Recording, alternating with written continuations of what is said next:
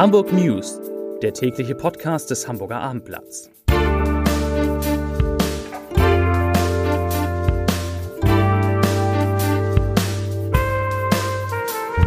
Moin, mein Name ist Lars Heider und heute geht es um die Verteilung der neuen Grundschüler in Hamburg. Weitere Themen, der große Streiktag lief weniger chaotisch als befürchtet. Hamburgs Mieterinnen und Mieter haben großen finanziellen Druck und die Bauarbeiten an einer neuen Flüchtlingsunterkunft mit bis zu rund 1600 Plätzen laufen. Dazu gleich mehr. Zunächst aber wie immer die Top 3, die drei meistgelesenen Themen und Texte auf abendblatt.de. Auf Platz 3 Streik in Hamburg, S-Bahn-Notbetrieb fährt nur unregelmäßig. Auf Platz 2 Überraschung. La Soga trainiert jetzt bei Regionalliga Club. Das ist der ehemalige HSV-Stürmer. Und auf Platz 1 Warum erschoss Harry F. erst Dani A. und dann sich selbst?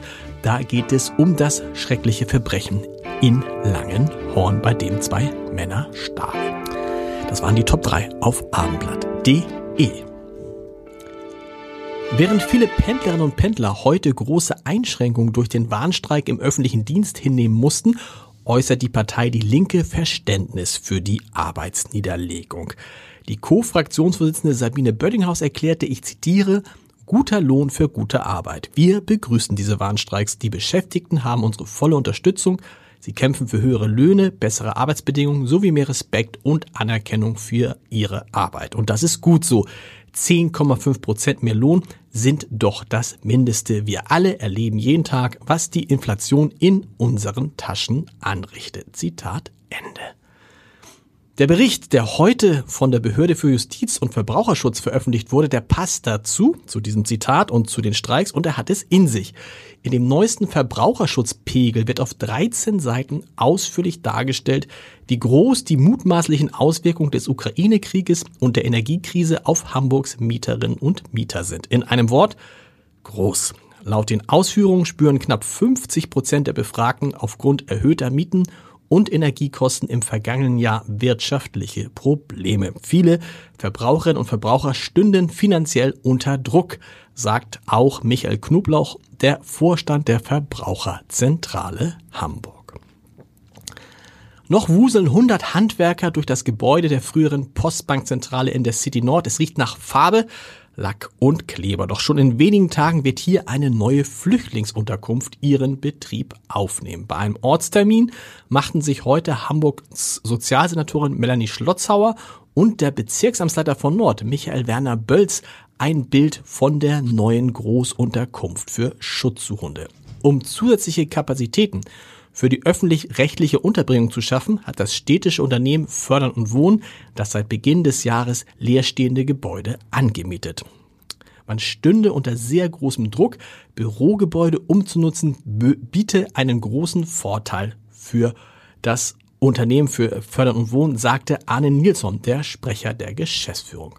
Denn die Substanz bei Bürogebäuden sei gut und Büros ließen sich leicht zu Zimmern umbauen. Den Zuschlag für das Betreiben der neuen Unterkunft hat heute das DRK Altona Mitte bekommen, das auch die Unterkunft in der Schnakenburg Allee betreibt. In der nächsten Woche sollen die ersten 200 Geflüchteten hier am Überseering 26 untergebracht werden und dann ist eine schrittweise Belegung geplant, bis dort 9000, äh, 9900 Schutzsuchende leben können. Im Bedarfsfall also wenn Notstandorte wieder aktiviert werden müssen, kann der Standort auf bis zu 1560 Plätze erweitert werden.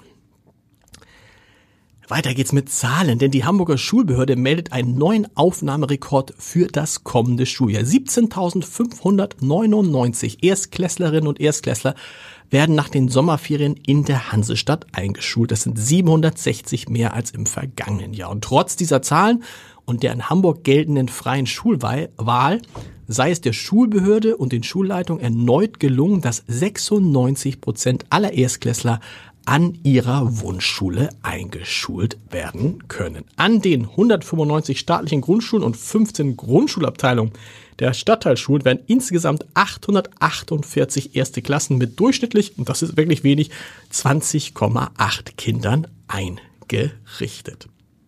Wenn der Wind günstig steht und wenn sich alle Beteiligten an die Spielregeln halten, können die traditionellen Blankeneser Osterfeuer auch in diesem Jahr veranstaltet werden. Grundlage dafür ist eine Vereinbarung, die das Bezirksamt Altona und die sogenannten Feuerbauer getroffen haben, die für den Aufbau und die auch langfristige Sicherung der vier Feuer Knüll, Osten, Mühlenberg und Viereck am Elbstrand verantwortlich sind.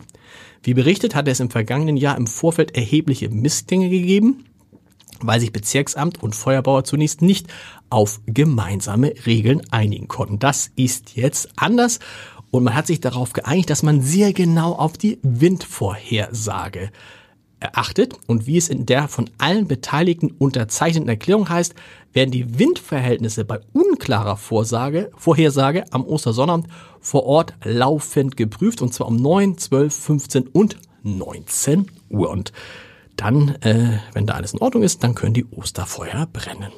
Zum Podcast-Tipp des Tages. Wenn Sie einen perfekten Start in die Woche haben wollen, müssen Sie heute Abend natürlich unseren Gute Nacht Podcast hören, die neue Folge und damit die neue Woche beginnen um 21 Uhr auf www.abendblatt.de slash podcast. Ich wünsche Ihnen einen schönen Feierabend und morgen ist dann wieder alles so, wie wir es kennen, mit Bussen und Bahnen und allem drum herum. Und die Hamburg News, die gibt es morgens, morgen auch wieder um 17 Uhr. Bis dahin. Tschüss.